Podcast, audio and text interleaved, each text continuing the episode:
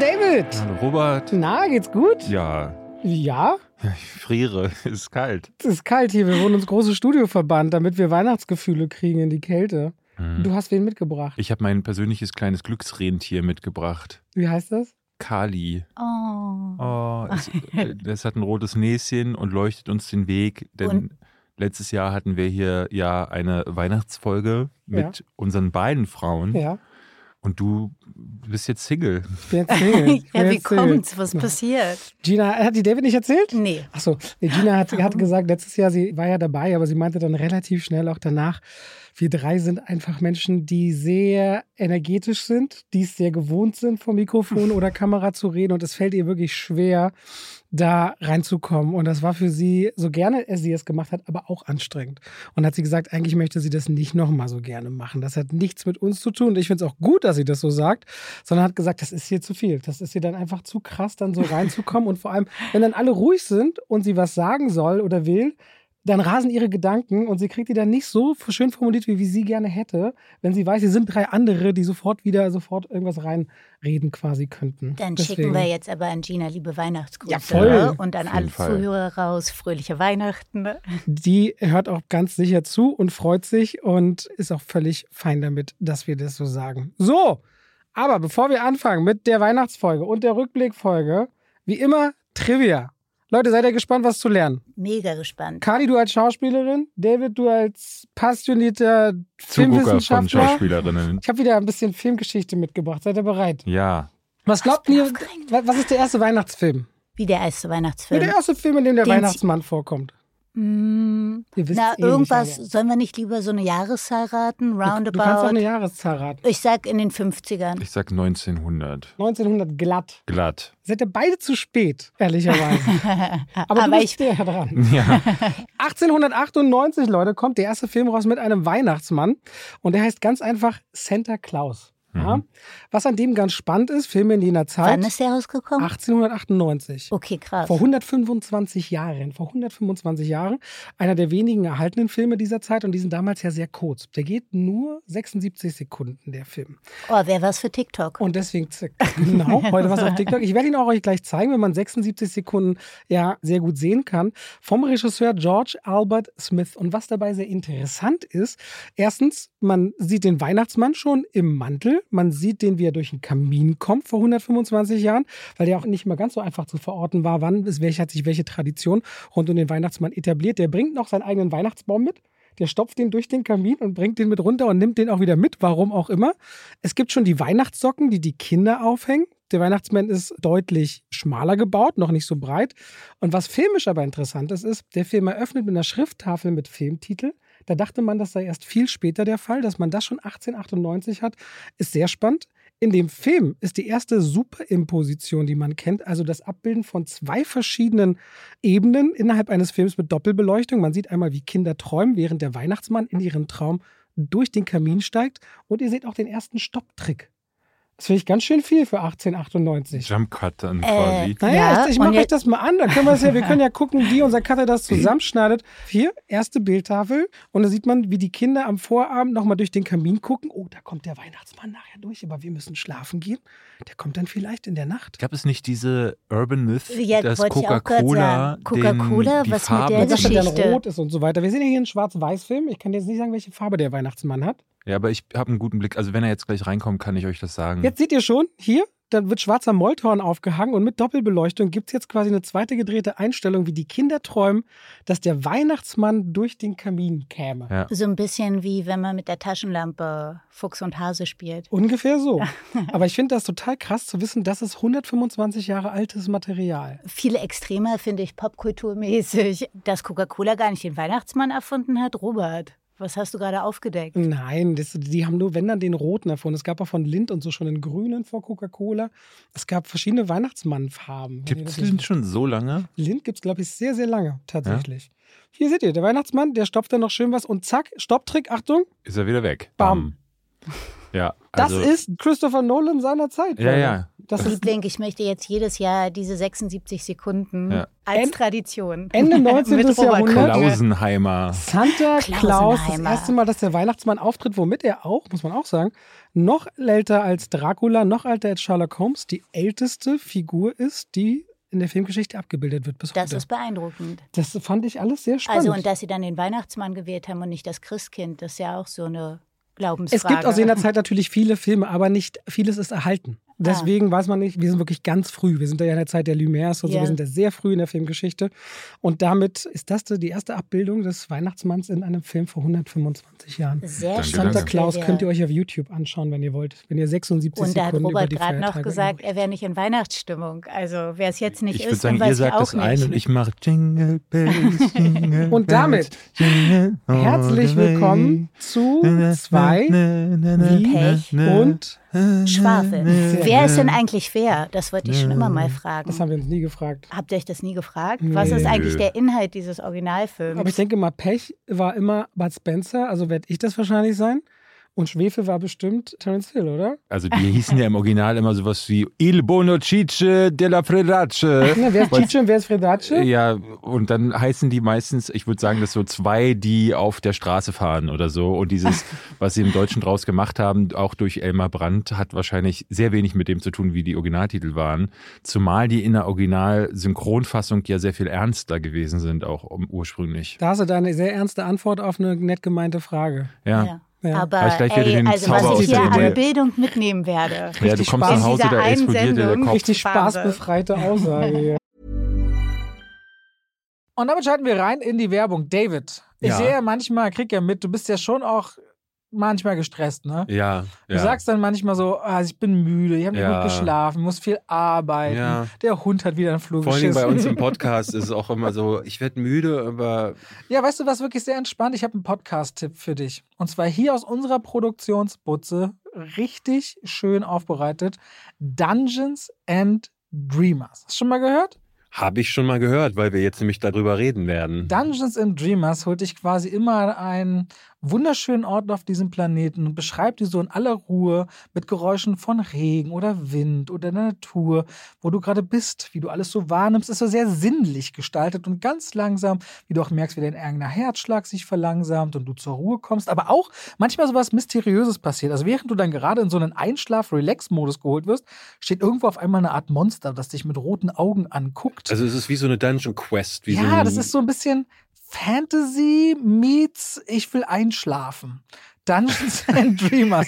Sehr liebevoll. der erste Podcast, bei dem ihr einschlafen wollt. Nee, das ist wirklich so sehr zum Runterkommen, zum ruhig werden, vielleicht auch müde werden. Es ist ASMR für Dungeons and Dragons Spieler. Ja, also es ist schon ein bisschen auch so in dieser Welt. Dungeons and Dreamers. Ich habe zum Beispiel beim Laufen mit Cooper im Wald gehört und merkte so krass, dass ich so ganz einfach dahin schaute und meine Gedanken einfach mal abfallen konnten. Das war super schön zum Abschalten und äh, so zur Ruhe kommen. Also wer genau sagt, und da gibt es ja viele Menschen, ey, ich bin ein bisschen gestresst und so, und aber ich höre gern Podcasts. Hört mal in Dungeons and Dreamers rein. Überall, wo es Podcasts gibt, bin ich mir ganz sicher, weil so gut, wie sie die bei uns hier überall hochladen, gibt es die überall. Hm. So, Dungeons and Dreamers, David. Nächste Woche hast du gut geschlafen, weil du die ab und zu gehört hast. Ja, vielleicht bin ich deswegen so erholt. So, muss man auch mal sagen. Dann damit schalten wir raus aus der Werbung zurück in den Podcast.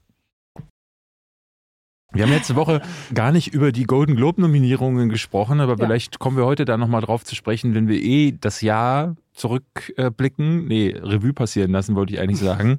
äh, ist vorgestern noch was passiert, da war ich schon ein bisschen schockiert. Da hast du mir erst geschickt. Es ging innerhalb von 20 Minuten, dass Jonathan Majors erst äh, bekannt gegeben wurde, er hat den Gerichtsprozess verloren. Er wurde schuldig gesprochen der häuslichen Gewalt. Ne? So irgendwie sowas war das. In zwei von vier Fällen. Und keine 20 Minuten später hat Marvel ihn rausgeschmissen als Kang. Und damit ist diese Karriere im Grunde, also ich bin gespannt, ob wir den nochmal in Hollywood wiedersehen werden. Gut, dass er nicht gleichzeitig den Golden Globe überreicht bekommen hätte. Das wäre dann weitaus dramatischer gewesen. Nö, du siehst du ja, dass es nicht so ist. Also da muss ich gestern auch dran denken. Ne? Denn Will Smith ist jetzt wieder schön auf dem Weg zu Bad Boys 4, startet ja nächstes Jahr. Der darf halt auf der Oscar-Bühne Leuten in die Fresse hauen vor versammelter Weltöffentlichkeit und kriegt dann halt weiterhin trotzdem Rollen. Und warum Ähm, meinst du jetzt, dass es bei dem Kandidaten anders ist? Naja, bei ihm ist es jetzt halt so, er wurde Es ist immer, also Er ist ich, ich vor weiß, Gericht das letzte- verurteilt genau, Ich worden. wollte, schon damals wollte ich, da habe ich versucht, als es um Will Smith ging, ich weiß gar nicht mal, wie ich es sagen soll. Ich wollte versuchen, einen Unterschied herauszuarbeiten damals, dass es auch da unterschiedliche Grade gibt und dass ein Schuldspruch vor Gericht vielleicht auch dann nochmal anders wiegt, so absurd das klingt. Aber irgendwo da wird wahrscheinlich der Grund liegen, warum Will Smith in Hollywood noch funktioniert und sich öffentlich meinetwegen entschuldigen kann und warum Schuldspruch bei sowas dann nochmal anders wahrscheinlich wiegt. Und vor allem da ja auch nochmal Disney im Hintergrund ist, die da auch nochmal ganz anders, glaube ich, sofort zumachen, als Ja, das jetzt vielleicht Sony gut. oder Apple tut bei Will Smith. Also ich meine, wenn das nicht so ein Gerücht ist, woraus so eine Geschichte explodiert oder sowas, dann ist es doch absolut richtig, den Ich muss, ich muss ehrlicherweise sagen, ich habe mich mit dem Urteil, ich habe noch nicht weiter reingelesen. Was ich nur gelesen habe, war so ganz viel Feedback. Erstens, es gibt dieses Urteil, aber zweitens auch, dass es ein Juryurteil ist und dass es irgendwie Taxifahrer gibt, die eigentlich für ihn ausgesagt haben und dass die Beweislast sehr schwierig sein soll und er ist Ah, irgendwie okay. auch so Third Grade und ich weiß nicht, was das bedeutet. Also ich frage mich, ob da nochmal Revision eingelegt wird. Ich habe mich noch nicht weiter mit diesem Urteil beschäftigt, aber was jetzt passiert, ist anscheinend sehr eindeutig und sehr schnell. Ich habe nur gesehen, dass auch relativ viele Zweifel dann irgendwie früh kamen, aber ich bin da, habe mich nicht reingelesen in Oh das nein, der eine Film mit Urteil. ihm war so schön. Wie hieß der denn nochmal? The Last Black Man in San Francisco. Ja, Den mochten wir sehr, ja. ja. Ey, es ist immer, also ich finde es schade, wenn so eine Karriere, also wenn so jemand dann auch weg wäre und gar nicht mehr äh, stattfinden Klar, darf. aber nicht, wenn er gleichzeitig so ein Übeltäter ist. Ja, also Weißt äh, du? wie sehr er ein Übeltäter ist, das steht ja immer so ein bisschen in der Frage, wie Robert schon gerade sagte, so man müsste sich ein bisschen reinlesen. Wie wurde er überführt? Was hat man ihm eigentlich vorgeworfen? Das muss man ja auch sagen. Es gab wohl einen Streit im Auto, weil er wohl seine damalige Freundin betrogen hat. Und dann hat sie wohl sich auf sein Handy gestürzt, wollte ihm das aus der Hand reißen und dann haben die sich einfach beide geschlagen. Das ist die einzige Geschichte, die im Raum steht? Genau. Ich glaube schon, er hat, glaube ich, auch Dann die Polizei, sie- er hat auch die Polizei gerufen. Genau, er hatte auch Wunden, ne, das muss man auch dazu sagen. Also, das klingt wieder so typisch, wie man das häufig hört, so, da, da haben sich zwei gefunden, die sich hätten nicht finden sollen. Ja, aber dann klingt es doch auch nicht so, als ob der jetzt für immer gecancelt ist oder sowas. Ne? Das Naja, alles mit der Aufarbeitung zusammen. Also, wie, wie wird das Es ist jetzt? ja nicht so schlimm für ihn, dass er jetzt nicht in einem Marvel-Film mitspielen kann, weil Na, er schien mir doch als recht großartiger ist schon ein- Schauspieler. Nein, ich weiß, das ist für die Karriere er bedeutsam, aber es ist ja vorher schon verloren. Shit. Vor Wochen. Seine Werbedeals sind alle weg von vor Wochen. Ja, seine Agentur hat ihn gedroppt, ne, und das ist halt, ah, ich weiß nicht. Ich kann Das nur sagen, Problem ist vor allen Dingen, die öffentliche Wahrnehmung ist ja immer noch eine andere. Ne? Es ist so, die öffentliche Wahrnehmung hört, oh, der hat seine Frau geschlagen. Und das bleibt ja im Kopf. Die wenigsten informieren sich ja tiefgründiger, Ja. kriegen auch dieses Ganze drumherum mit. Und ah, ich bin, Und also. du hast auch eine krasse Rassismusebene in dieser Sache Ja. drin, weil sie eine Weiße ist. Ich lese richtig viel üblen Kram rund um dieses Thema. Also ich finde es unangenehm, habe mich noch nicht richtig reingelesen, aber Fakt ist, Marvel, das war's für Jonathan Majors. Ja, wollten wir mal kurz erzählen. Bevor wir zu den Filmen kommen, Kali und ich haben schöne Sachen mitgebracht. Wirklich Knallersachen wie The Iron Claw, den wir endlich besprechen können. Hast du den auch gesehen, Kali? Nee, Ah. äh, raus aus dem Teich, den den wir endlich besprechen können. Und Rebel Moon, den wir auch endlich besprechen können, Ja. haben wir noch mitgebracht. The Family Plan mit Mark Wahlberg und die Viva Story, eine Dokumentation über den in TV-Musiksender. der AD-Mediathek zu finden. Ne? Also nur Knaller haben wir heute. Nur Knaller. Wir haben noch beide raus aus dem Teich. Habe ich gerade schon gesagt? Nee, Doch. Doch, aber ist egal. okay, habe ich da. Der ist so gut, das können wir ruhig wiederholen, ne? Damit die Leute Den sich hast, das den merken, hast du nicht gesehen, aber ich glaube. Holly hat dir ja ganz viel davon erzählt. Baby, du Ja, hast mir da- mehr davon erzählt als Holly. ich bin da voller Freude rein und muss sagen, wir sind da nüchtern raus. Ja? Ja, ja, ist einer der wenigen, wo ich dachte, oh, ich bin hinter David, ich bin sogar hinter Gina, was den Film Ich habe den aber auch bei Letterbox, wenn du guckst, die Wertungen von Raus aus dem Teich sind so all over the place, so von zwei Sternen bis fünf Sternen, was halt auch ein bisschen quatschig ist. Aber Holly und ich saßen da und waren wow geflasht und das ist schon eine Altersschere, würde ich sagen, Hey, zwischen all uns good, beiden. all good. Aber wollen wir den dann als erstes mal kurz besprechen? Raus aus dem Teich, Migration. Wenn ihr heute den Podcast hört, ab heute startet der 14. Illumination-Film in den Kinos und ist die Geschichte von einer Entenfamilie. Der geht's eigentlich gut in ihrem Teich in den USA. Papa Mac ist vor allem derjenige, der immer Angst hat, immer Sorgen hat, überfürsorglich ist gegenüber seinen Kindern und überhaupt nichts Neues erleben möchte. Das reicht sogar so weit, dass der Horror gute Nachtgeschichten erfindet, um die Außenwelt so gruselig darzustellen. Blöd nur, dass seine Frau Pam sagt, wir sollten mal ein bisschen was erleben. Sohn Dex will auch langsam flüge werden. Nur Tochter Gwen ist eine, die sehr aufgeschlossen ist, aber auch ängstlich. Und als dann so eine Entenfamilie durchkommt, die gerade Richtung Jamaika, nee, von Jamaika quer durchs Land zieht, stellt sich so raus, Mann, wir müssen mal ein Abenteuer erleben. Und deswegen wird diese Entenfamilie zusammen mit dem sehr weirden Onkel Dan losziehen durchs Sumpfland, durch New York und Tauben kennenlernen und Reiher kennenlernen und wütende Köche kennenlernen und Papageien. Und haben ein kunterbuntes 92 Minuten Abenteuer. Das raus aus dem Teich. Da hätten die ja einfach ihre Flats tauschen können mit der Jamaika-Familie, so Airbnb-mäßig. Naja, aber Papa, Papa Mac will ja nicht. Der, der hat ja, der ist ein Heli, eine Heli-Ente. Wir kamen hinterher raus und Holly meinte, boah, hast du viel gelacht? Das ist dann schon was, so, ne, so ein Ausspruch von, es macht er sonst ja nicht. Und das ist wohl wahr. Also selbst letztes Jahr bei der gestiefelte Kater 2 habe ich nicht so viel gelacht. Aber der hier hat meinen Humor getroffen und der hier hat aber auch ganz häufig mich mitgerissen. Ich fand die Familie liebenswert. Das waren alles tolle Charaktere. Ich habe vor allen Dingen Onkel Dan habe ich geliebt. Der war so herrlich weird. Auch das erste Aufeinandertreffen mit zwei Reihern ist herrlich schräg. Es gibt immer wieder schrägen Humor und dann kommen sie irgendwann in New York an und dann kommt immer noch irgendwie eins drauf. Und ich hatte das Gefühl, das Pacing ist so gut, dass immer irgendwas passierte. Entweder ein emotionaler Moment oder es ist spannend geworden oder dann wurde mal eine Tanznummer eingeblendet und dann gab es mal wieder was zu lachen und das machen die richtig toll und sie manipulieren mich auch so richtig schön mit Fanfaren, Musik, die dann in den emotionalen Szenen aufbläht und ich dann merkte, das ist so eine richtige Gefühlsachterbahn und die habe ich das letzte Mal, ehrlich gesagt, so in, nur wirklich in diesen klassischen Animationsfilmen aus den 90ern und das habe ich lange nicht gesehen. Deswegen, für mich ist genau das Richtige. Also ich einfach unverbesserlich zum Beispiel oder Minions sind für mich die deutlich schlechteren Illumination-Filme. Wo ich dir auf jeden Fall recht gebe, ist, der Film sieht wunderschön aus mit seinen Farben. Gerade mal, der hat ein bisschen mehr als 70 Millionen gekostet. Illumination holt aus seinem Produktionsbudget richtig viel raus. Der hat tolle Musik, die die ganze Zeit über diesen Film schwebt. Und was der Film für mich am ehesten war, ist sehr, sehr süß. Es gibt dieses Mädchen Gwen und wie die die Welt auch sieht, das ist wirklich immer auf sehr niedlich gemacht. Die Gagdichte ist gigantisch in diesem Film, aber ich finde, das ist das große Problem bei dem Film. Der hat ein enormes Tempo und die hören alle nicht auf zu reden, zu keinem Zeitpunkt. Zu die labern und labern. Und dann, wenn du denkst, dass diese Familie schon jedes Problem zerredet hat, die zerreden halt auch die Spannung. Es gibt einen Moment eben mit Reihern, der ist auch sehr spannend und auch gruselig gemacht, fast schon zu gruselig für die ganz Kleinen. Und nachdem diese Reiherdame zum fünften Mal quasi so doppeldeutige Sachen sagst und du nicht weißt, ist die weird oder ist die gefährlich, wird das immer weiter nach oben eskaliert, bis es dann irgendwann nicht mehr mich interessiert hat, was jetzt eigentlich wirkliche Sache ist. Diese Dinge werden einfach zerredet ganz oft. Kein Moment darf, und das ist ein Problem bei Elimination, ganz oft mal stehen bleiben, um wirklich zu ergreifen. Das haben sie bei Sing einmalig hinbekommen. Da gibt es so eine Vater-Sohn-Geschichte zwischen den Gorillas, wo es wirklich mal emotional sein darf. Und das ist bei Illumination immer ein Thema. Unterhaltung über echten Emotionen. Und das führte bei mir dazu, weil da kommt aber noch eine Taube, die im Grunde eine multiple Persönlichkeit ist und die ganze Zeit redet und der kriegst du gar nicht mit, wenn die ihre Charakterentwicklung macht, weil der so behauptet wird die ganze Zeit. Und dann kommt noch ein Papagei, der noch mehr redet dazu. Und dieser Film ist wirklich reden, reden, reden aber und keine ernsthafte Entwicklung. Und deswegen, ganz kurz, ja. hat der Film, finde ich es sehr schwer, eine Substanz zu erzeugen, dass er mir nicht Tag und Tag, nachdem ich ihn gesehen habe, aus dem Gedächtnis entgleitet. Also bei so Spider-Man Across the Spider-Verse oder Turtles gibt es immer wieder Momente, wo ich weiß, die behalte ich im Kopf bei Raus aus dem Teich.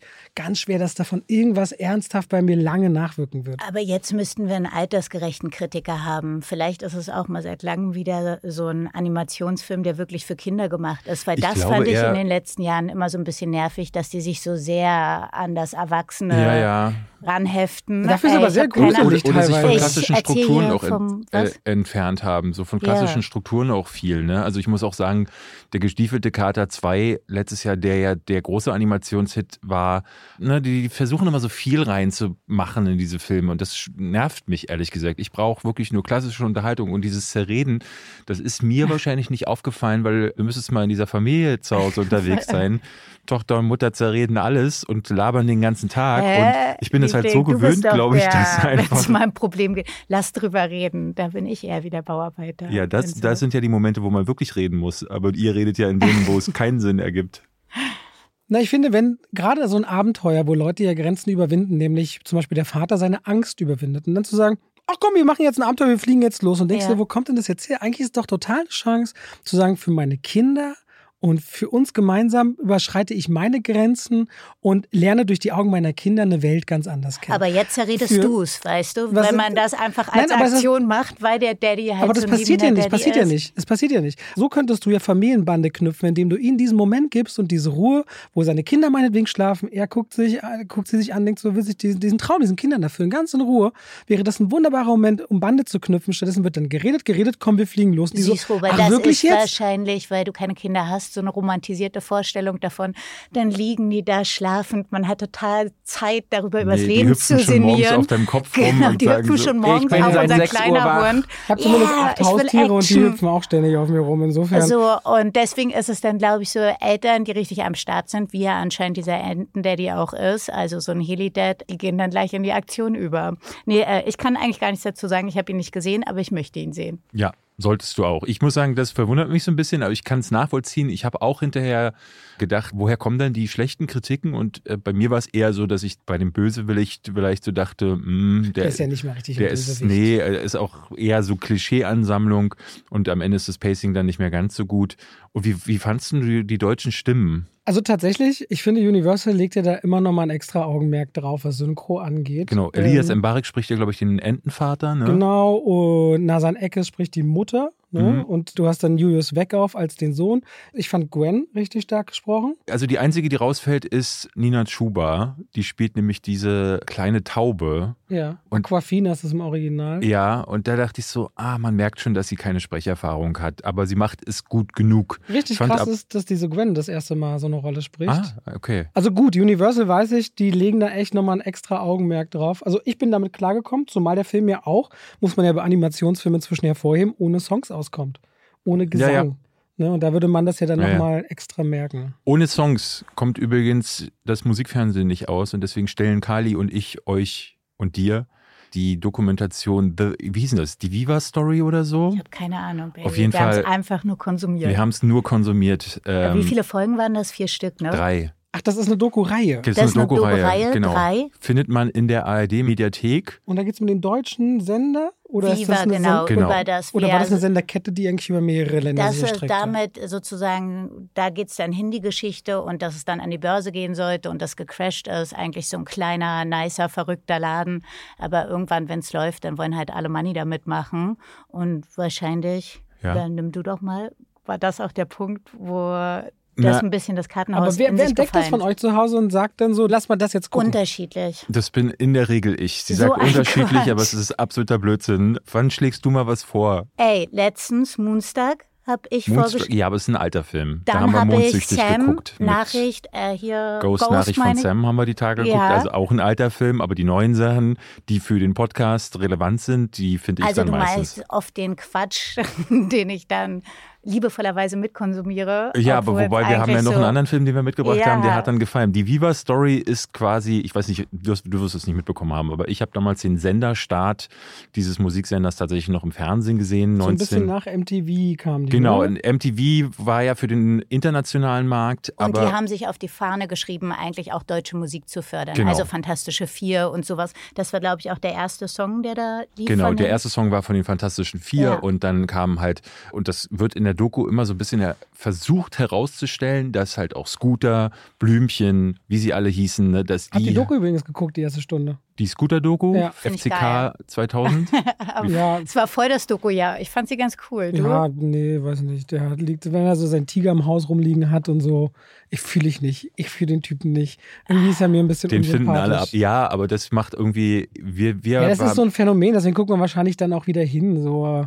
Also nach einer Stunde, ich habe es irgendwann, weil ich weg musste, ausgemacht und habe es einfach nie wieder angemacht. Ja, ja. Das wird seine Gründe haben. Dafür hat es mir nicht genug interessiert. Aber auf jeden Fall erzählt diese Doku Teile dieses eigentlich nicht unspannenden Dings von einem Musiksender nur für den deutschen Raum. Sie sagen dann auch in der ersten Folge dann, ja, guck mal hier, das ist relativ schnell groß geworden, auch weil die Musikindustrie in Deutschland quasi danach gelächzt hat. Und am Anfang war das alles noch so authentisch. Mit authentisch meinen sie absolutes Chaos.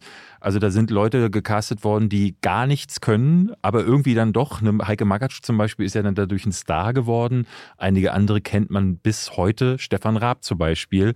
Der ja, seine, der hatte eine richtig gute und Show. Und seine Show habe ich geliebt. Vivasion war purstes Chaos, absolute Anarchie und schon damals so voller Kreativität und deswegen haben sie ihn und Heike Makatsch so ein bisschen machen lassen bei dem Sender. Aber was die Doku halt ich glaube, bei dir war es auch so, die Doku. Nee, die hatte für mich keinen großen Unterhaltungswert. Das Thema ist erstmal richtig super, wie ja auch wahrscheinlich. Habt ihr schon über Milli Vanilli geredet? Einfach dieses nee. 90er-Thema aufgreifen, wo die Leute befreit, Kriege waren gerade vorbei, Deutschland wurde ein Land. Aber irgendwie finde ich, hat die nicht so gekickt. Also ganz komisch fand ich das zwischendrin alte Viva-Moderatoren in den Moderations- ja, Status ja. Sie setzen dann halt so Leute wie Nils. Bokelberg dahin und Alexandra Bechtel und Die war super sympathisch, aber ich hätte das viel mehr mit diesem Frühstückskonzept und ja. alle treffen aufeinander. So hat Holly gar nicht verstanden, dass das für ihre Eltern mal ein krasses Ding war, Musikfernsehen, sondern dazu, oh, was guckt ihr? Okay, ich gehe rüber. Nils Bokeberg läuft auf die Kamera zu und sagt dann so ganz gestelzt, ja, Sie haben wahrscheinlich auch mitbekommen, dass das Musikfernsehen, und das funktioniert eher so semi, muss ich sagen, dann holt euch lieber einen Sprecher und nutzt die Zeit, und viel Zeit ist für diese Doku nicht, denn die versucht halt in drei Folgen, A, lass es so 30 bis, ich glaube, 35 Minuten geht die längste Folge, versucht die halt über zehn Jahre Musikgeschichte abzufrühstücken. Es geht um das Musikfernsehen, es geht um Aufstieg und Fall von Viva. Es geht aber auch in der zweiten Folge exklusiv um Viva Plus. Das war nochmal so ein anderer Sender. Und das ist natürlich viel zu viel. Und dann auch so extreme interne. Also so, wenn man damit ein bisschen Berührung hatte, konnte man das verstehen. Aber wenn du jetzt nicht zufällig drei der Redakteure kanntest, die dort gesprochen ja, haben, dann bist du leider gar nicht Es werden so Sachen angeschnitten, die eigentlich interessant sein könnten, die dann aber nicht ausgeführt werden. Und dann darf halt mal kurz ein Mola Adebisi sagen, ja, er wurde halt so rausgeschmissen, eher unzeremoniell nach zehn Jahren Arbeit.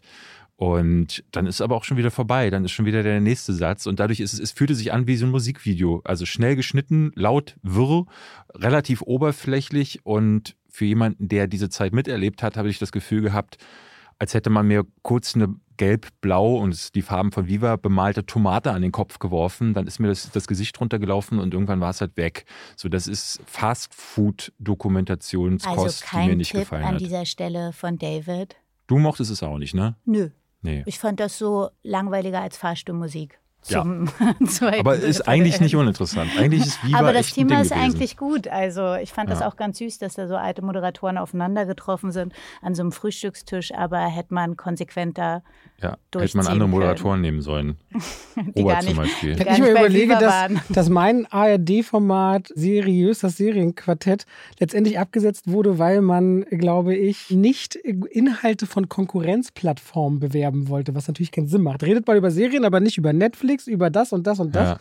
Aber jetzt, die dann Dokumentation über andere Fernsehsender haben, verstehe ich dann irgendwie auch nicht in der ARD-Mediathek. Vielleicht, weil der platt ist. Der du Sender. hast ja mit Sarah Kuttner zusammen moderiert, die unter anderem ein Grund war, warum Mullah Adebisi nicht mehr bei Viva ist. So sagt, schließt so, sich der Kreis. So sagt er das, ja. Ah. Weil sie, ja, sie moderiert doch die Zehn-Jahres-Folge. Er sagt dann so, ich bin zehn Jahre dabei, war der Erste, der da war, äh, bin der Einzige, der geblieben ist. Und dann moderiert die Zehn-Jahres-Folge plötzlich Sarah Kuttner, die nur zwei Monate oder zwei Jahre zu dem Zeitpunkt da gewesen ist.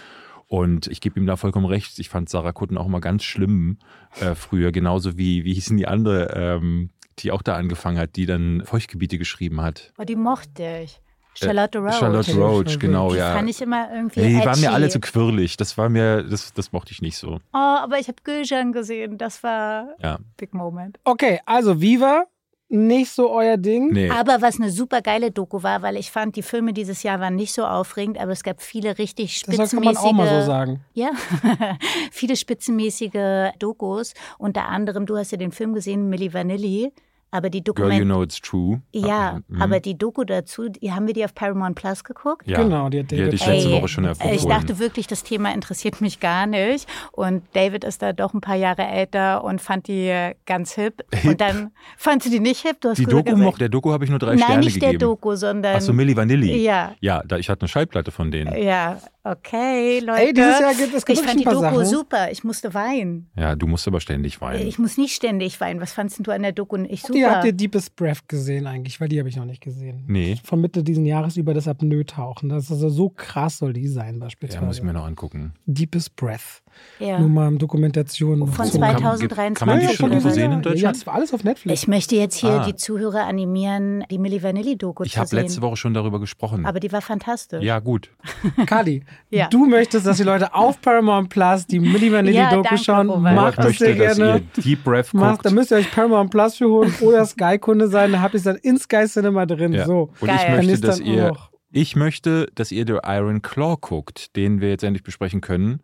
Ein Wrestling-Film. Ah ja. Genau, es geht um eine Familie, die Von Erich-Familie, die so in den, was ist das, die 80er? Der Ja, 80er, Vater war ja. schon Wrestler und sein Finishing-Move war die Iron Claw, mit der er den Gegnern so ganz blödsinnig ins an den Gesicht Kopf gefasst fasste und hat. wahrscheinlich die Schläfen zusammenpresste Ja. und unter diesem Schmerz sind sie dann immer niedergerungen worden im. Ring. Und er hat es aber nie Ich war geschafft. beim MMA übrigens diese Woche das erste Mal. Ich habe das noch nie gesehen.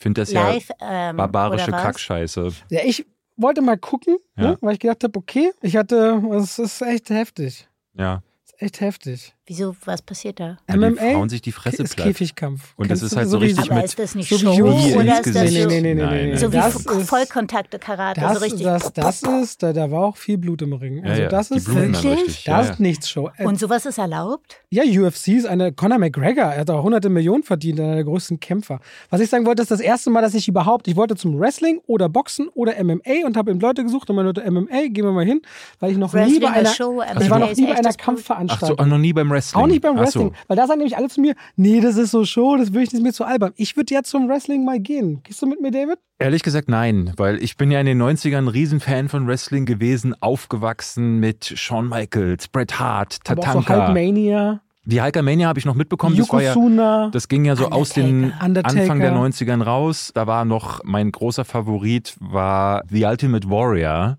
Und dann kamen Leute wie Ric Flair, war ein großes Thema, der, den man hier in The Iron Claw auch wiedersehen wird. Und irgendwann war ich mal tatsächlich auf so einer Veranstaltung und habe gemerkt, A, du siehst, dass sie aneinander vorbeihauen. B, der Sprecher, der im Fernsehen die ganze Zeit Stimmung und Spannung erzeugt, weil er immer sagt, oh, und jetzt haut er ihm auf die Fresse und jetzt äh, macht er einen Den Body gibt's halt. Den gibt's halt nicht. Und dadurch siehst du irgendwo, wie so ein kleiner Punkt, manchmal hast du richtig beschissene Plätze, äh, siehst du dann so zwei Leute, zwei Punkte hauen aneinander vorbei, es macht äh, äh, äh, Ein äh. bisschen wie Tennis. Ja, so ein bisschen, aber ohne die taktischen Elemente. Ich finde das Show-Element großartig. Und was ich bei The Iron Claw eigentlich sehr nett finde, ist, dass so dieses Paradox, was ja im dem Wrestling-Sport innewohnt, nämlich, dass das zwar ein angeblicher Fake-Sport ist, der aber immer wieder auch sehr tragische Schicksale zutage fordert. Ne? Also es gibt sehr, sehr viele Tote, es gibt Mörder, ständig hörst du von irgendwelchen, es gibt so eine Selbsthilfegruppe. Warum, also warum Tote? Weil da mal Na, sie- ein Ding geht, daneben geht. Nee, äh, häufig sind es die Steroide. Ähm, Ah. Das ist ja ein großes Problem gewesen. Nach den ersten Steroidtoten kam ja diese Phase dieser Healthy-Kämpfer, weil so Hulk Ja. Hogan und Co. sind alle steroiddurchseucht gewesen. Deswegen waren das alles Ja, Seuchbotzen. klar. und dann kam so mit Brad Hitman Hart, kam so die schlankere,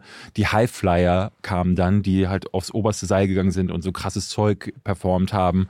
Und auch die Schmerzen. Also selbst ein Dwayne Johnson, also The Rock, hat sich ja jetzt schon mehrfach das Knie operieren äh, lassen müssen, denn wenn du so einen Sport, vor allem Vollkontaktsport, ist es ja immer noch. Ich habe ja selber mal Wrestling-Training gemacht, dabei wurde mir ja eine Rippe geprellt. ähm, Du, am Ende, egal wie viel Show du bist, wenn jemand auf den Ring steigt und dir entgegenspringt und selbst wenn du diesen Ja. Körpergewicht, diesen, diesen, selbst wenn nicht. du es abfangen Ja. musst, ist das trotzdem Ja. ein Aufprall, für den der Körper erstmal Und das nicht muss man auch der dazu bei vom Iron- Empire State Building. Das ist wirklich, da hat sich mir hat mich so ein Typ namens Rambo hochgenommen. Die- Es gibt nämlich hier die German Wrestling Association. Ich habe mit Aaron Troschke zusammen haben wir da so ein Ding gemacht und der Typ nimmt mich hoch und wirft sich mit seinem vollen, das war so ein Biest, auf meinen Brustkorb und er meinte, atme aus, wenn ich auf dir lande.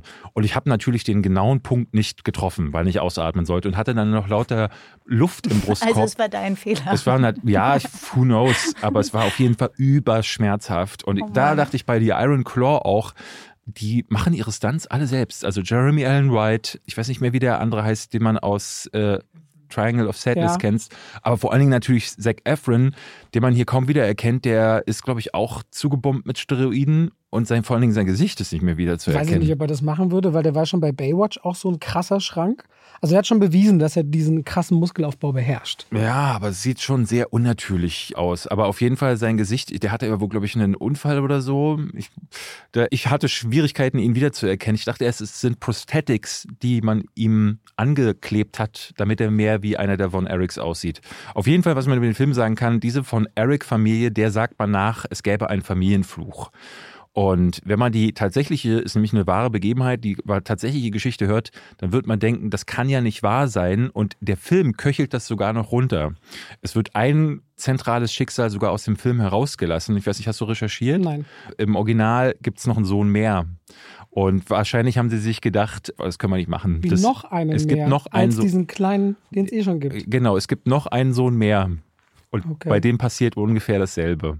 Und das haben sie sich offenbar gedacht, okay, A, das würde den Film zu, zu sehr erweitern und B, das glaubt uns doch keiner. Das kann ich mir nicht anders vorstellen, dass sie das deswegen weglassen. Auf jeden Fall muss man hier vorbereitet sein, dass man nach einem sehr gemächlichen Einstieg, in dem es viel um Wrestling geht, plötzlich so eine, wirklich so eine Powerbomb um die Ohren gehauen bekommt und die dir emotional richtig einen reindrücken. Und gegen Ende sitzt man da und ich, ich hatte echt mit den Tränen zu kämpfen und war völlig Ich unvorbereitet. fand das einen sehr bitteren Film. Und wo auch Zac Efron in all seinem Muskeldasein sagt sehr spät einen Satz, wo ich dachte, das hätte ich, habe ich nicht kommen. Sie haben mir richtig aus den Schuhen gehauen. Mhm. Kann ich natürlich nicht spoilern an der Stelle. Du meinst in seinem Vorgarten dann? Ja. Ja. Wo ich da dachte, ich, auch, so, ja, ja. Alter. In jedem anderen Film wird das irgendwie total cheesy wirken, aber A24, wann immer so dieses Logo drauf ist. Also dieser Film ist eine Geschichte über Brüder, Liebe, Zusammenhalt, aber auch einem toxischen Vater. Und wenn du versuchst, dein eigenes Leben zu gehen und mittendrin einer, der eigentlich immer dafür prädestiniert gewesen wäre, voranzugehen für alle, der das auch wollte und dem es immer weggenommen wird, der aber trotzdem aus Liebe einsteht für alle, bis irgendwann nicht mehr so viel da ist, ey. Das ist ganz, ganz bittere Pille und richtig gut gespielt und richtig gut gedreht. Also da war ich gestern, kam ich raus und war sehr traurig. Habe ich Ja. auch lange gesessen. Es gibt selten Filme, wo ich noch sitze und die Credits laufen lasse und die Musik höre. Das ist jemand, der relativ früh aufsteht und da dachte ich, pff, richtig gutes Ding. Für mich die einzigen Probleme sind, dass Zac Efron gegen die anderen halt abstinkt. Ne? Also gerade wenn er mit seinen Brüdern im Bild ist, er ist immer der Schwächste, obwohl er hier besser spielt als in seinen sonstigen Filmen, vor allen Dingen Baywatch. Und das andere Problem war für mich, dass die, ich finde, die Probleme und Konflikte kommen immer von außen, die kommen nie von innen. Äh, Die werden auch nie von innen aufgearbeitet. Es gibt keinen Moment im Film, wo die Charaktere mal zusammensitzen würden und sich über ihre Gefühle unterhalten und den Zuschauer auch daran teilhaben lassen. Dadurch wird man so mit äußeren Umständen überflutet. Jetzt passiert A, dann passiert B. Figur A reagiert darauf mit C, dadurch entsteht aber wieder D und äh, ne, es gibt Ja, nie einen Moment, wo nicht, das ne? anhält, wo die Figuren darüber auch mal reflektieren. Es gibt, diese, es gibt diese eine Szene, wo der Vater auch allen klar sagt, trag keine Sonnenbrille und keine Tränen. So zwei Regeln. Genau, äh, traurigsten Männer einer dürfen nicht weinen. Momente. Keine Tränen. Und das ist schon so, dass der Film das auch dominiert, dass dieses eben keine Tränen. Ne? Und erst als schon sehr viel passiert ist, wird das mal zugelassen. Also ich glaube, der Film macht das ganz bewusst so.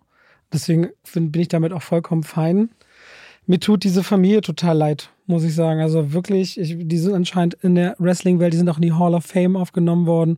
Aber schau dir Äh, mal das Familienfoto, hast du Ja. das gesehen? Ja, ich habe es gesehen, aber was meinst du mit anschauen? Na, es gibt am Ende so ein Bild von der verbleibenden Familie. Und das fand ich dann wieder schön, Ja. weil das ist. Ja, vor allem, also, dass auch so ein Junge, der in die Luft all- geworfen ja, ja, ist auf alles drei Metern voller Höhe. Hunde und also das ist so, wie wir uns manchmal unser Lebensabend vorstellen. Die Kinder und Kindeskinder haben nochmal viele, viele Kinderkinder gezeugt. Und das entlässt einem dann so ein bisschen mit, ne, es streichelt einem so ein bisschen die Seele, wenn man den Kinosaal verlässt. Also ich kann ihn nur empfehlen, ich fand ihn toll. Vor allen Dingen, man muss nicht an Wrestling Spaß haben. Ich finde aber trotzdem, wenn man The Wrestler mal wegnimmt, ist es der beste Wrestling-Film, den es bisher gibt. Deswegen, Und man sieht auch, dass, obwohl das Show ist, dass trotzdem eine verdammt körperliche Arbeit Ja, ist, die da ja, trotzdem ja, ja. verrichtet wird. ja, die haben ordentlich trainiert. Wo wir gerade bei Familien und Vätern waren, kommen wir doch zu einem Film, den Kali, ich glaube, du fandst ihn gut, ne? Welchen denn? Na, welchen? Mark Wahlberg. Ach so, nö, also normal gut. Normal gut. Erzähl doch mal, worum es geht. Nö, erzähl du darum. Nee, du bist doch unser Gast und du hast ihn doch auch gesehen. Lass mich doch raten. The Family Plan. Das ist ein erster Teil, ja? Ja. The Family Plan mit Mark Wahlberg, irgendein Streamer. Wollen die Eltern werden? Nein, die sind Ja. schon. Die, Die ja, sind schon älter. die sind schon Eltern. Ja. Und ist es so eine, wir gehen auf einen Roadtrip-Film? Mhm, ja, das ist schon mal richtig. Tatsächlich? Tatsächlich, ja. Und dann ist er bestimmt genervt. Oh, warte mal. Dann ist er bestimmt genervt, weil eines der Kinder auch schon so alt ist, dass sie vielleicht bald aufs College gehen und dann will man nochmal gemeinsam Zeit verbringen und was erleben. Deswegen will er von A nach B nicht Nö. fliegen, sondern gemeinsam fahren. Nö, auch ein interessantes Drehbuch, aber Gut, nö. okay. Finde ich gut, dass du auch ein interessantes. Ich finde schon das von The Family Plan nicht interessant, aber das ist sogar noch uninteressanter gewesen. Hallo. Ach, ich fand, das ist ein ganz netter Familienfilm auf dem Sonntag, wo Kinder und Erwachsene ab und zu schmunzeln können. Außerdem die Hauptdarstellerin ist eine sehr erfolgreiche Serienhauptdarstellerin und bei manchen Darstellern denkt man einfach, mag ich. Wer ist sie denn? Michelle Monaghan, die Frau von Tom Cruise in Mission Impossible. Mhm. Ich war eher der Meinung, das ist entweder. Sagt mir jetzt jemand, worum es geht? Ich mach's Okay. gleich. Ich war eher der Meinung, das ist entweder das längste Product Placement der Welt oder der teuerste Valorant-Werbespot, den ich je gesehen habe. Ist nämlich ein Videospiel von Riot Games und äh, der Sohn von Mark Wahlberg Ist ein Gamer. Ist ein Gamer, aber nicht nur ein Gamer, er ist ein Twitcher, ein Twitch-Star. Er ist Killboy 88 oder keine Ahnung, irgendwie sowas. Aber so cool geschrieben halt, nicht Ja, so mit Y am Anfang genau. statt Oh, einem ja. I.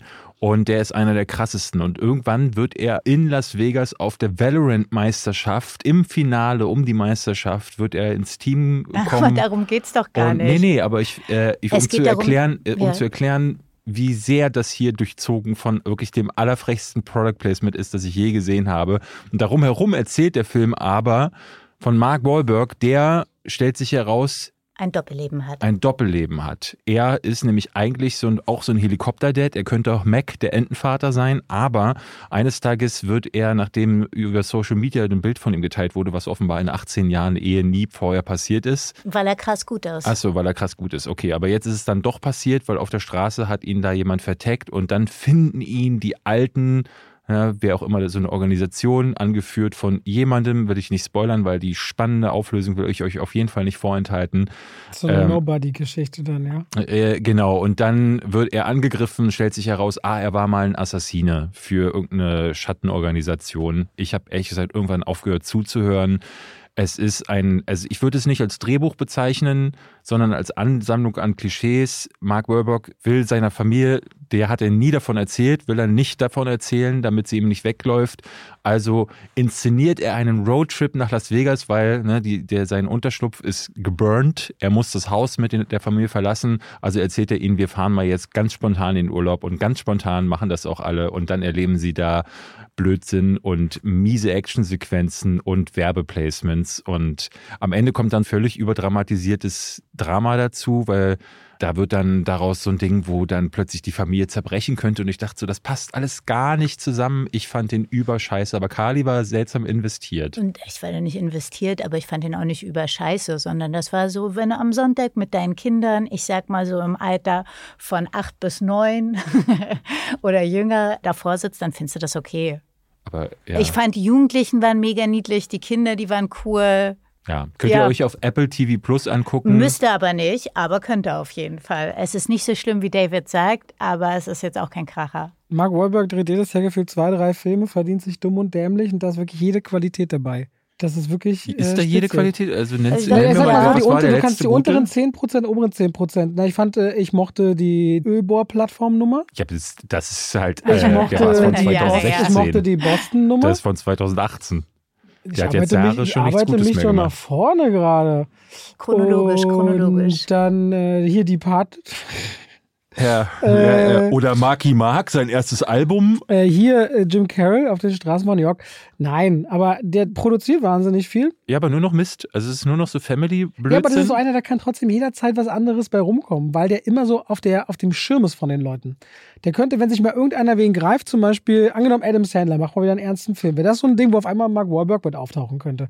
Das ist so ein Typ, den hast du ewig nicht auf dem Schirm, der verdient seine Million und in 15 Jahren dreht er, kommt auf einmal ein Knaller. Ja, aber hätte, hätte, könnte. Also ja, aber ich meine, aber seine Karriere ja wird nicht durch nicht also vorhandene nächst, Qualität beendet. Nächstes Jahr spannend. kommt so ein Film raus, der heißt Arthur, King Arthur. Äh, irgendwas mit King ah, Arthur hat das. Es geht sie rennen in diesem Film. Es ist irgendwie das größte Rennen über ganz viele Meilen in den USA und dabei trifft er auf einen Hund und dieser Hund schließt sich dann dieser Rennertruppe an. Ja, aber Hundefilme sind immer ein eigenes Genre. Ja, ja, genau. Total. Und ich glaube, der, und der Trailer sieht nicht übel aus und ich glaube, dieser Father Stu, der letztes Jahr auch rauskam, der soll wohl auch gar nicht übel gewesen sein. Ja, warte mal, Mark Wahlberg. Ich sag, es ist mal alles dabei so, bei dir. ist ein Überraschungspaket. Ihr könnt übrigens, Leute, falls euch das interessiert, mal zu Reminder, Maestro ist gestartet auf Netflix anschauen dieser Tage. Ist der gut oder ist der gehypt? Hm, ich finde den, so, ich find den durchwachsen. Ich finde den äh, durchwachsen. Ja. Weil es wird ihm nicht gerecht, aber sie ist großartig. Wer ähm, ist sie? Wer spielt Carrie Mulligan spielt ah. die Frau die so leidensfähig ist. Also Maestro hat auch einen fantastischen Score, weil die auf die richtige Musik von ihm zurückgreifen konnten, aber der beginnt extrem kreativ, ersten 15 Minuten ganz toll und dann wird sehr zäh. So ging es ja, mir. Ich will mir morgen, den werden wir wahrscheinlich schauen, die Tage. Und die Schneegesellschaft kommt ab morgen in ausgewählten Kinos. Das ist das Remake von Überleben, ne? Na, Oder die ja, Geschichte von Überleben. Genau, ja. Mhm. Ja. Aber vorher kann man sich auf Netflix auch Rebel Moon angucken. Nicht vorher, nämlich ab morgen. Genau. Ab ja. morgen könnt ihr euch Rebel Moon ansehen. Zack Snyders neuer Meisterkniff. Ja, Meisterkniff. Mensch, Robert, wie war das denn eigentlich in London? War schön. Ja. ja. Ich bin leider zwar krank zurückgekommen. Also, bis zu dem Punkt, wo ich den Film gesehen habe, sage ich es auch in meiner Review, kann ich Netflix und auch Zack Snyder und dem Aufwand, den sie betrieben haben, wirklich nichts ankreiden. Da können sich viele Deutsche bei Premieren eine Scheibe abschneiden, wie man es so aufbaut, wie so der Flair ist, wie man sich so investiert mhm. in sowas. Und dann kommt halt der Film. Und der kann nicht viel. Der ist sehr, sehr.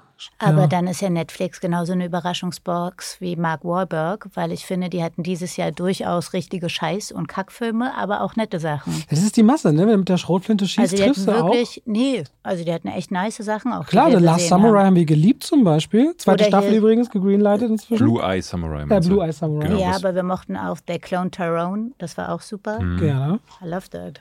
Ja. Aber da hört es auch schon ein bisschen auf. Auch Painkiller, die Serie fand ich auch nicht schlecht. Dafür fand ich überkacke den Film über Painkiller mit. Pain Hustlers, meinst du? Pain Hustlers? Ja, Pain Hustlers war Aber wir mochten auch die Arnold-Dokumentation. ja, ja, ja fand ich auch Aber Sly fanden wir dafür scheiße. Ich, ich persönlich, Sly fand ich, ich persönlich mochte Beef. Ja, haben wir, dürfen, haben wir nicht geguckt. The Killer dürfen wir nicht vergessen. Ja, The Killer. Der David Fincher-Film, also ein paar richtig gute. Äh, Dann Wes Anderson, dabei. mehrere Kurzfilme, manche waren auch richtig Ja. bescheiden, aber The Swan war super. Ich mochte das One am wenigsten. Ich mochte Henry Sugar am meisten. Oh nein, was war das üble Ding, was wir am Anfang gesehen haben? Das ich war guck der mal mit wieder. Und auch Leave the Guck World. den nicht, Und jetzt auch. The Leave the World Behind hat durchaus. Also es ist viel dabei.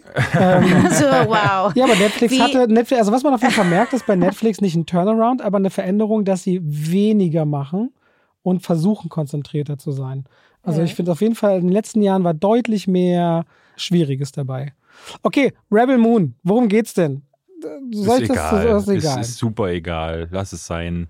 Es geht um nichts. Das ist halt das Ding. Es ist halt Star Wars und die sieben Samurai zusammengeworfen. Ein bisschen, bisschen War, bisschen. Warhammer 40k noch mit rein. Ein bisschen der Herr der Ringe. Es gibt Ist Kreaturen. auch Army of Thief? Nee, das ist von Schweighöfer selbst. Von ihm ist Army of the Dead. Ah, okay. Ja, aber der Charakter aus Army of the Dead, den Schweighöfer da spielt, den Dieter. spielt er Ach in so, Army ich dachte, das wäre ein und Ach dasselbe, aber more or less, it's okay, like it's more or less the same, ja, ja. Äh, auf jeden Fall, ähm, es ist Herr der Ringe noch ein bisschen mit drin. Es gibt Kreaturen, die sehen aus wie die Urukai. Dann gibt es aber auch Tiere, die heißen Uraki und du denkst so, ah, alles klar, Namensgenerator genommen, Herr der Ringe Namensgenerator genommen und ein paar Buchstaben umgestellt. Und so fühlt sich das alles an. Das sind alles Versatzstücke, das sind Bilder, das sind Elemente, Kreaturen hier und da. Es gibt gleich am Anfang so einen Shot in diesem Dorf, wo die Frau lebt. Ich kann dir nicht mal ihren Namen sagen, gespielt von Sophia Botella. Ich habe alles vergessen.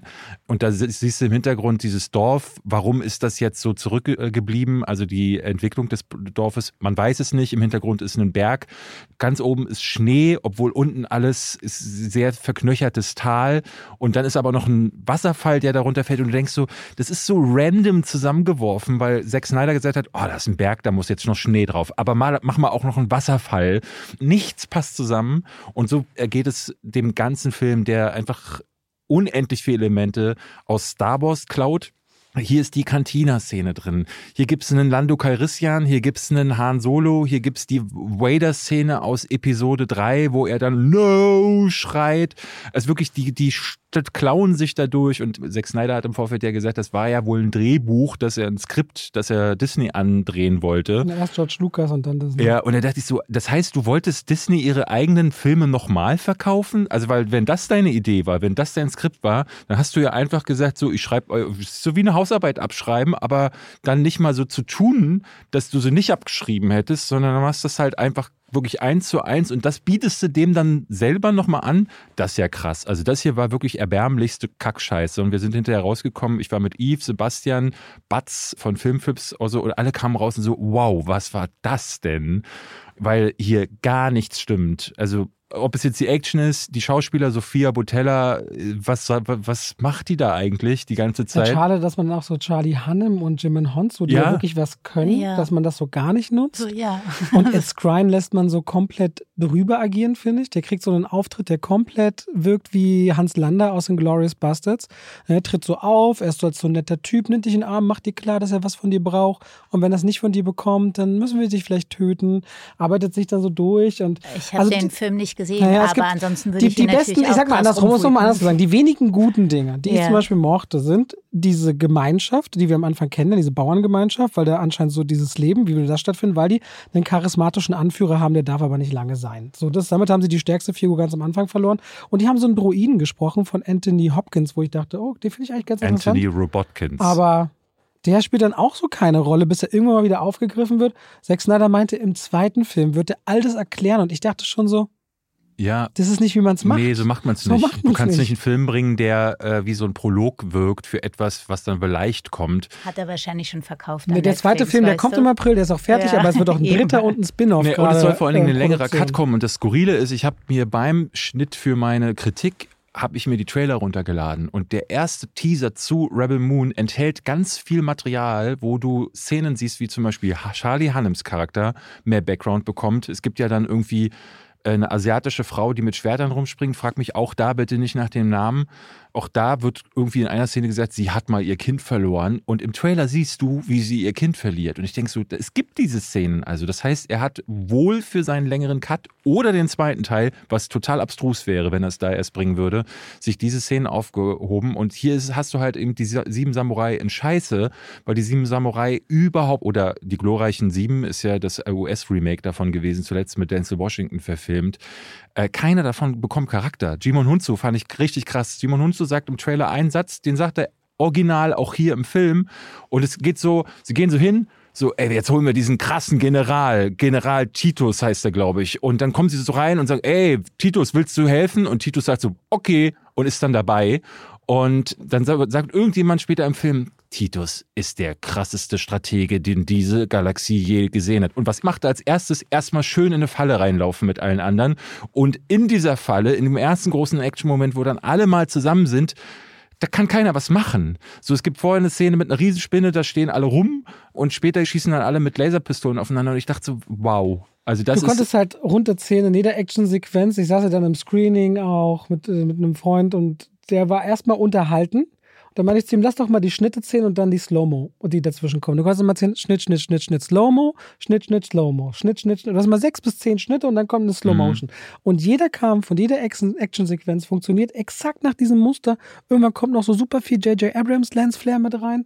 Und ich habe es überhaupt nicht verstanden. Ich habe den auf einer IMAX-Wand gesehen, viel zu nah dran. Er sieht ultra blurry aus. Ich weiß nicht, ob das bei euch dann auch noch so war in der Pressevorführung, ein bisschen Abstand. Das sieht ist das, was er bei Army of the Dead ja auch gemacht hat, dieses Milchglas-Optik. Da erinnerst du dich vielleicht noch. Ja, da war klar. ja so, äh, da so kommt bescheuert. ein Charakter und hin, hinter dem Charakter war nichts mehr zu erkennen. Das fand ich ja mega krass. Also ob es jetzt die Außenareale waren kommt oder. Kommt der aus der Werbung? Ja, ne? Der Regisseur? Nee, ich glaube, der Zack Snyder. Äh, der kommt aus der Kunst. Ja. Ah, okay. Der hat Oh. richtig Kunst studiert und, Und all die äh, Kunst, der, die war verhunzt. Der hat mal, ich glaube, der hat mal ein Basketballvideo, der hat mal Sportvideos oder so Ey, gemacht. Zack Snyder, eine super interessante Person. Ich fand das, was ich so richtig schade finde. Ich habe da, hab den beobachtet, wie der so mit den Leuten da so umgegangen ist. Ich habe den selten einen so netten Regisseur gesehen. Und dann guckst du den Film und denkst dir, Mann, das wäre doch weil voll der zu Film gönnen. so scheiße war, weißt Oh, du, muss however, halt wenigstens super nett lieb, sein. super ja. lieber Typ. Ja, Michael Jordans Playground äh, sehe ich hier gerade. Genau, ja, genau. Für Michael. Jordan hat einen Film gemacht, ja. Ja, Ja. keine Ahnung. Ja, aber nützt ja dann alles nichts, ne? Er meinte, seit zehn Jahren äh, hat er diese Idee und das war mal als, als zwischendurch als Serie gedacht, dann als Computerspiel, dann als Comic und so weiter und so fort. Jetzt weißt du auch, warum du diesen langen Weg hattest und letztendlich gibt es Rebel Moon nur, weil Netflix gesagt hat nach Army of the Dead, was machen wir als nächstes, ne? Das war Klar, erfolgreich. weil er so ein netter aber, Typ aber ganz ehrlich, auch Rebel Moon, kann. auch Rebel Moon am 22. Dezember, die Leute werden es über Weihnachten gucken, nur auf die Zahlen geguckt, wird es funktionieren und dieses Franchise wird uns drei, vier Filme begleiten. Da bin ich sehr sicher, weil es auch relativ günstig ist, irgendwie unter um die 80 Millionen der Film anscheinend, was ja nicht so teuer ist für einen Film, der anscheinend in der längeren Version dreieinhalb Stunden geht.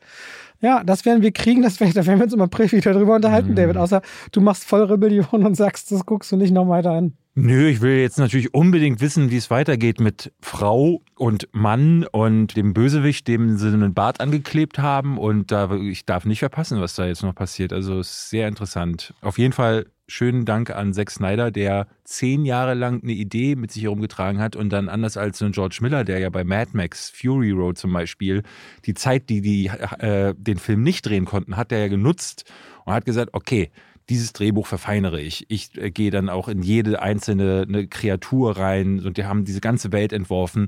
Und schau dir an, was Zack Snyder entworfen hat. Nichts. Und hat sich im Grunde nur bedient. Keine Ahnung, ob das jetzt das neue Ding wird, dass Regisseure eine geschnittene Version zuerst präsentieren und dann eine lange Version wie bei Napoleon ja auch, die dann später folgt. Ja. Noch Cool finde ich diese Version. Entwicklung nicht. Nee, du solltest ja eine Vision haben, was, was du dem äh, Publikum Zuschauer präsentieren zeigen möchtest. absolut, finde ich Ja. auch, bin ich bei dir. Also und wenn ich du jetzt sagst, so, du machst Rebel Moon so, dass ihn Zwölfjährige gucken können, damit die Familie das zu Weihnachten Ja. guckt, verstehe ich das Marketing dahinter. Aber wenn du den Film dann so zerhunzt, dass Charaktere nicht mehr funktionieren. Na Ja, gut, kommen also- wir doch mal. Wir sind durch, oder? Wir sind durch für so weit, außer dass wir über das ganze Jahr zurückschauen. Und damit schalten wir rein in die Werbung. Ach, weißt du, was ich letztens dachte? Ich lief durchs Haus, David, und hab gesungen. Weißt du, was ich gesungen habe?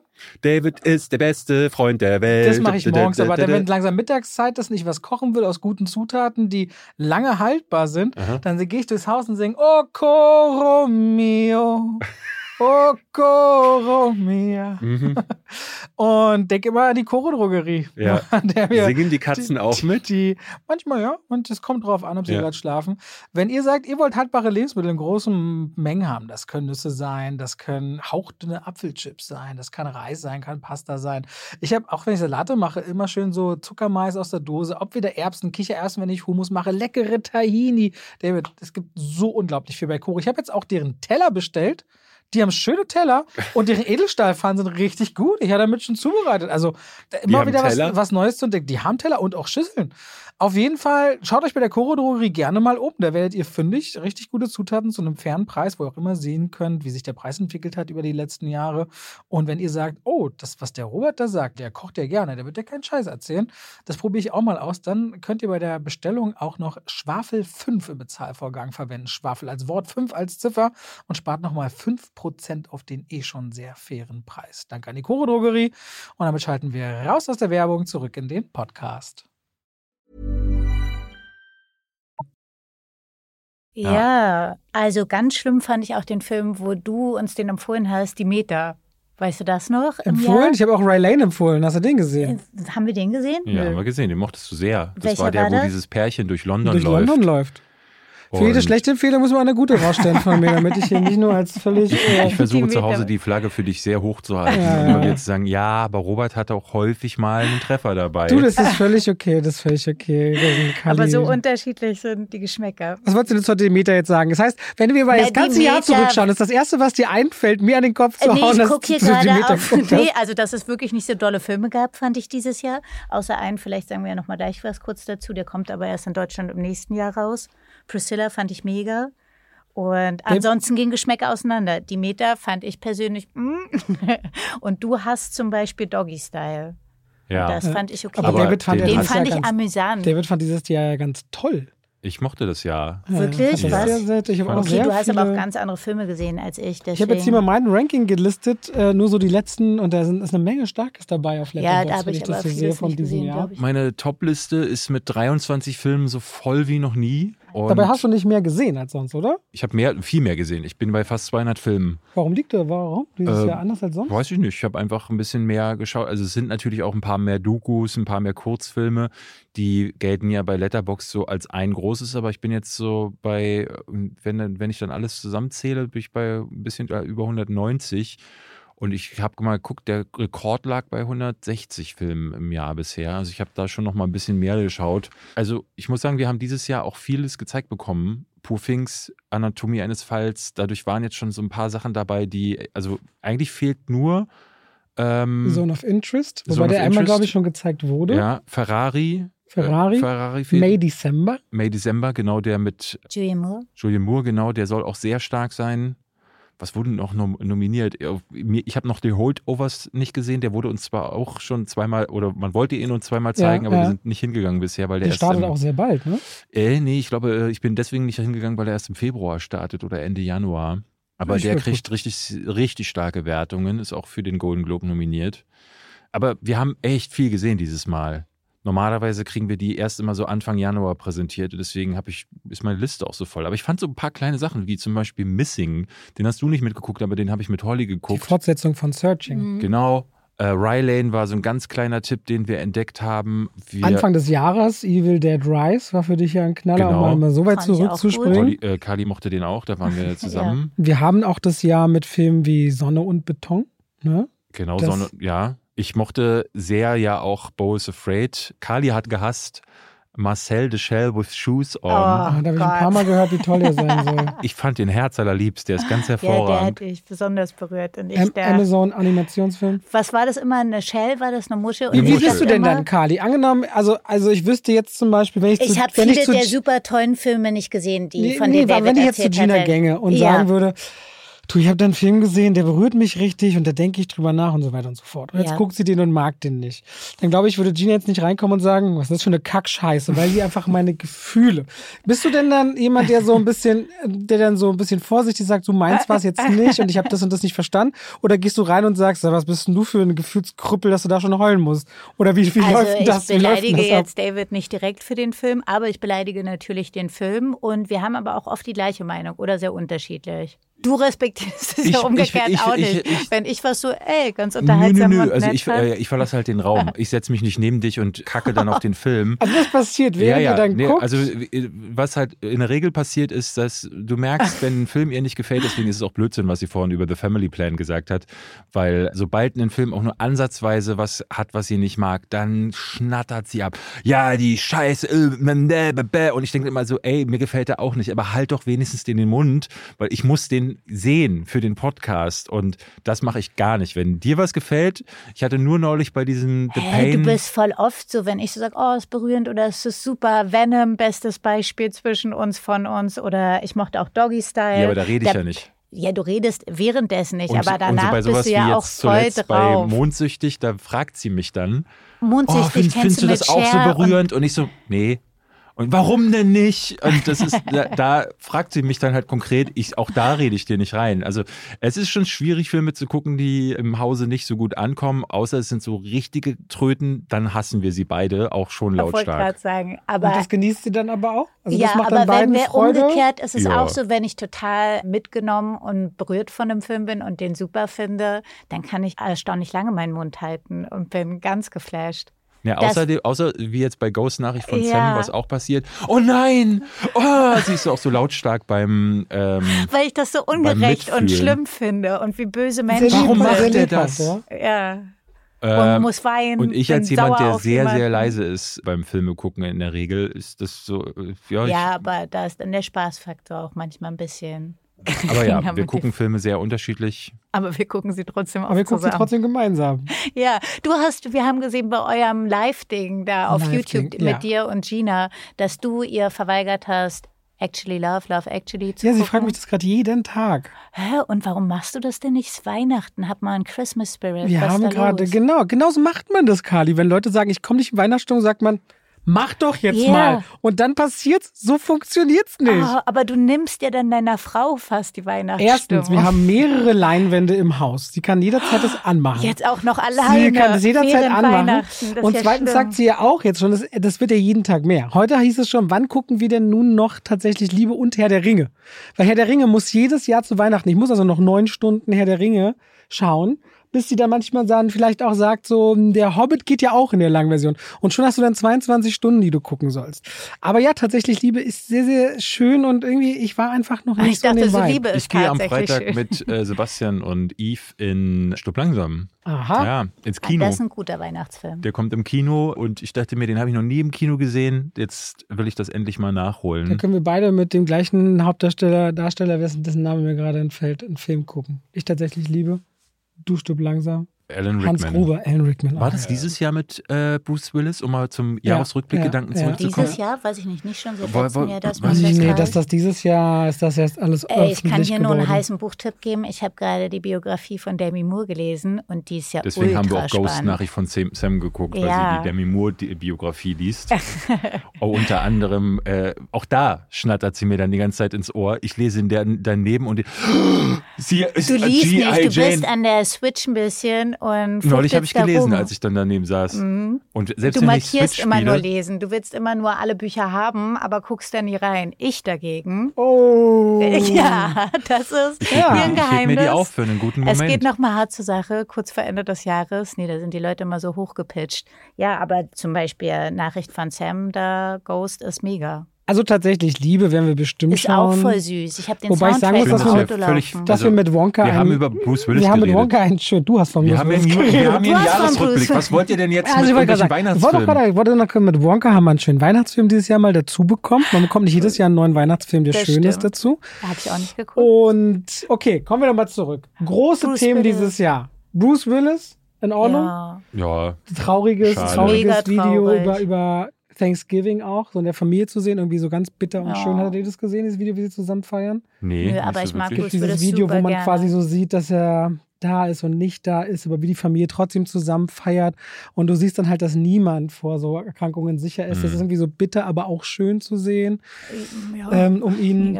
Es gab das Jahr des Doppelstreiks, das erste Mal seit über 60 Jahren, dass sowohl die Autoren als auch die Schauspielerinnen zusammen in Hollywood gestreikt haben. Das hat für viele Verschiebungen gesorgt, weswegen 2024 an den Kinokassen etwas schwächer Sonst wäre eigentlich wird. diese Woche zum Beispiel der neue Ghostbusters-Film, wäre Ja. in dieser Woche gestartet. Oder wir hätten seit fünf Wochen Dune 2 im Kino. Ja, ja, stimmt. Oder wir hätten Challenges Das seit zwei, drei, zwei Monaten im Kino. seit August, ja. Ja, oder länger.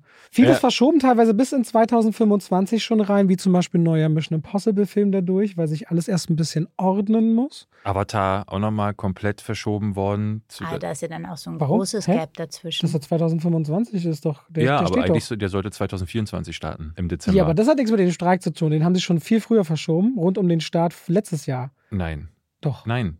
Der wurde jetzt im Rahmen verschoben, weil, äh, ich weiß gar nicht, im August haben wir darüber gesprochen. Da wurde er verschoben. Und ich bin nicht mehr sicher, ob es an Jonathan Majors lag, weil Spielt sich. er da mit? Nee, aber Marvel oder Disney schob dann die Marvel-Termine umher. Und äh, dann haben sie, glaube ich, das Weil komplette Slate. Und es hat, glaube ich, mit den, mit den Streiks durchaus auch zu tun gehabt und ein bisschen mit, wir wissen nicht, ob Kang jetzt passiert oder nicht. Der, ach, hast du das übrigens mitbekommen, dass der neue Avengers-Film nicht mehr Kang Dynasty, sondern einfach nur Avengers 5 mittlerweile heißt?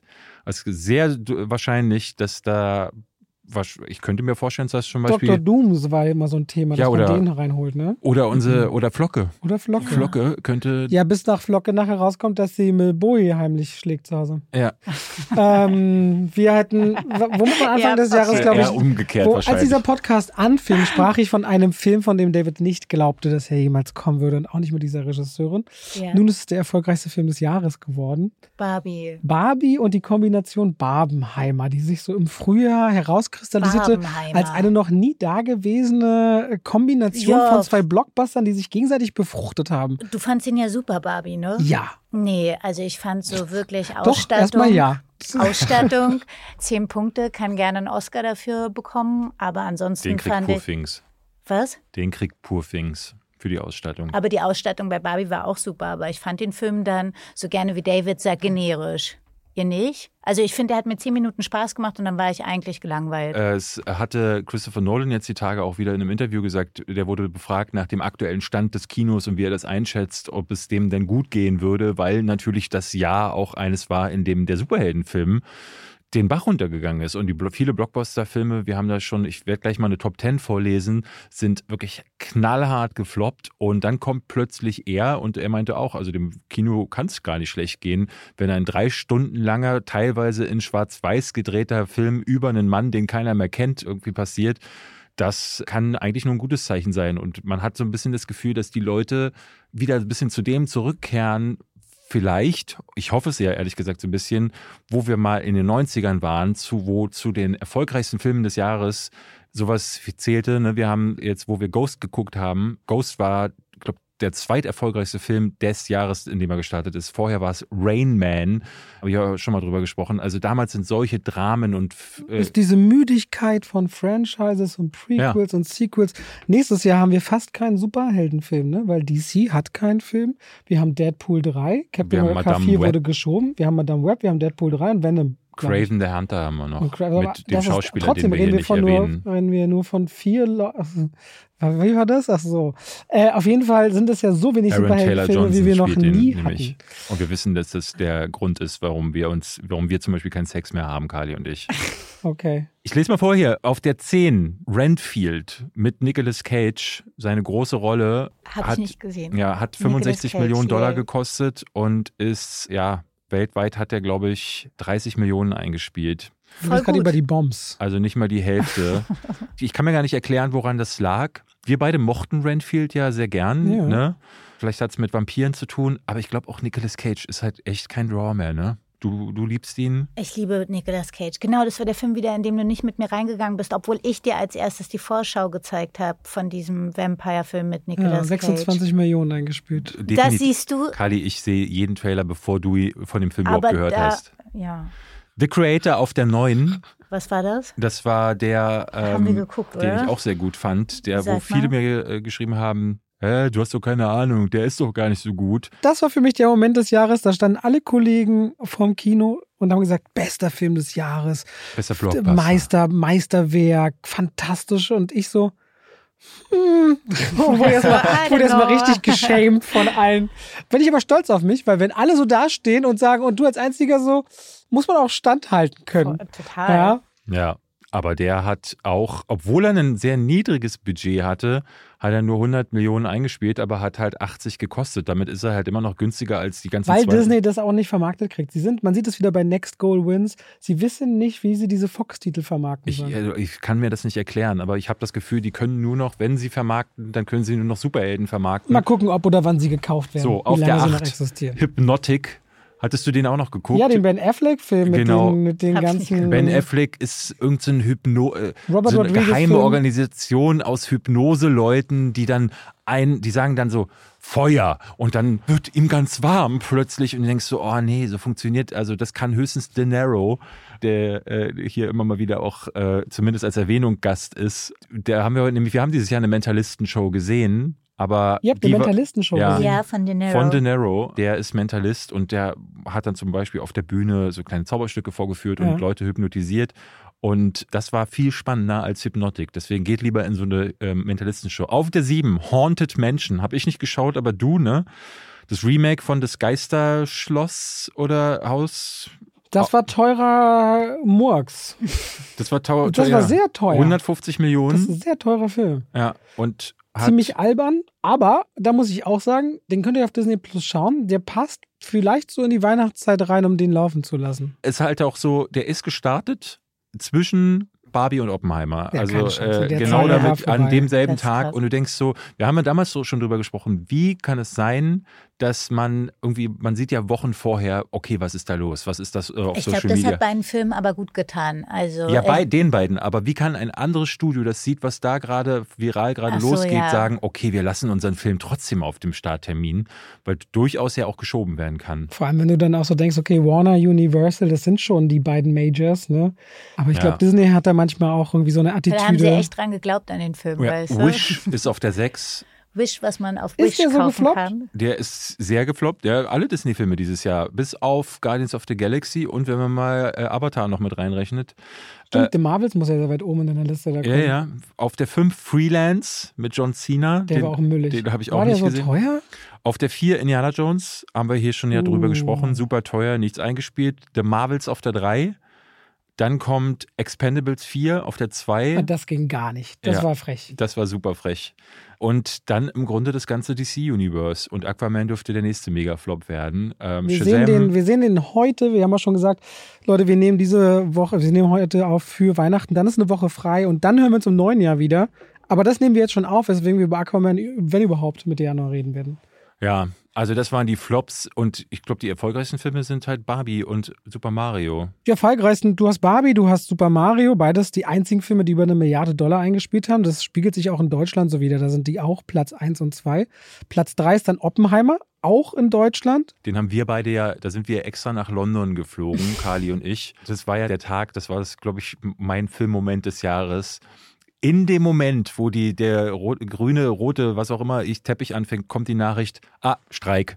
Und dann sind die Schauspieler wohl noch Äh, schnell rübergelaufen. Und ich habe die noch so geschrieben, von wegen, ihr fangt eine Stunde vorher Ja, an. Robert hatte vor dem Plan. Ich hatte so, Ja. ihr fangt eine Stunde vorher an wegen der Verkündung des Streiks. Ja, ja, so. aber wir hat es waren- auch total recht. Aber ich meinte dann ja, ich glaube, ich weiß nicht, wer von uns beiden das gesagt hat, aber Kali wollte sich halt fertig machen und wir sind dann beide der Ansicht gewesen, naja, dann fängt es halt früher an, aber die Stars kommen ja mal kurz vor knapp. Ist ja immer so. Also, Es ist aber in Deutschland krasser. International ist das alles schon Timing immer, Ja? dass es besser passt. Ja, ja. Ja, und ich glaube auch, weil international das so ein bisschen mehr ist, dass sie tatsächlich den Leuten, dem Publikum vorher Autogramme geben und diese ganze rote Teppichnummer dazugehört. Also das ist dieses, Ver- Ähm. diese Attitüde auch von Talents so in Deutschland ist hier Ja. schon ein bisschen mehr so, oh, ich komme gleich und so. Das ist so international fangen schon mal ohne mich dementsprechend an. stand dann letzten Endes nur Christopher Nolan auf der Bühne und niemand sonst, was aber auch okay war. Platz voll 4, okay. auch in Deutschland und international Guardians of the Galaxy 3.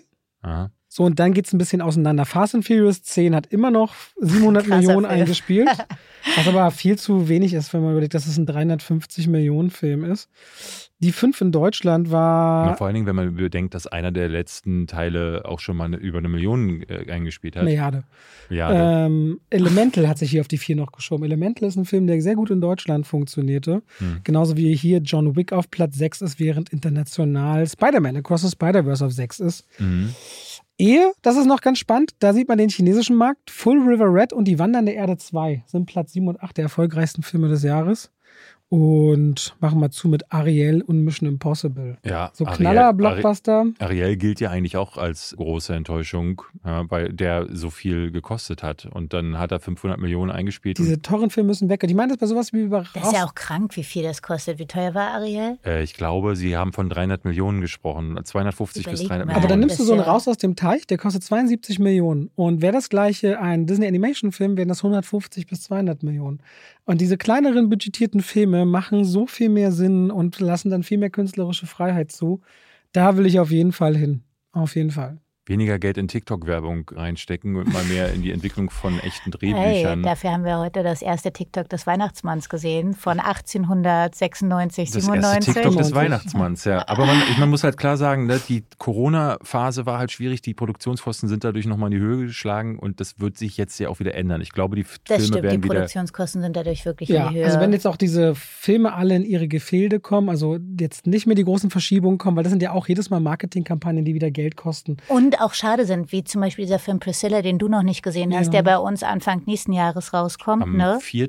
4. Ja, der kommt sehr Januar früh, ja. Ja, der ist super, super. Und das Thema Elvis, wäre das eigentlich was zu Weihnachten. wäre ne? richtig was für Weihnachten gewesen, weil die großen Klassiker auch von ihm sind. Letztes und Jahr das, hatten wir ja Elvis zu Weihnachten, oder? War das nicht? Ja, Das- aber Ach, nee, also das, den haben wir im eh Sommer geguckt. Der Bas das im Mhm. Sommer? Und der würde so richtig in die Weihnachtszeit, weil sie schafft es ja auch immer so schön mit Bildern, wie bei Marie Antoinette, Virgin Suicide.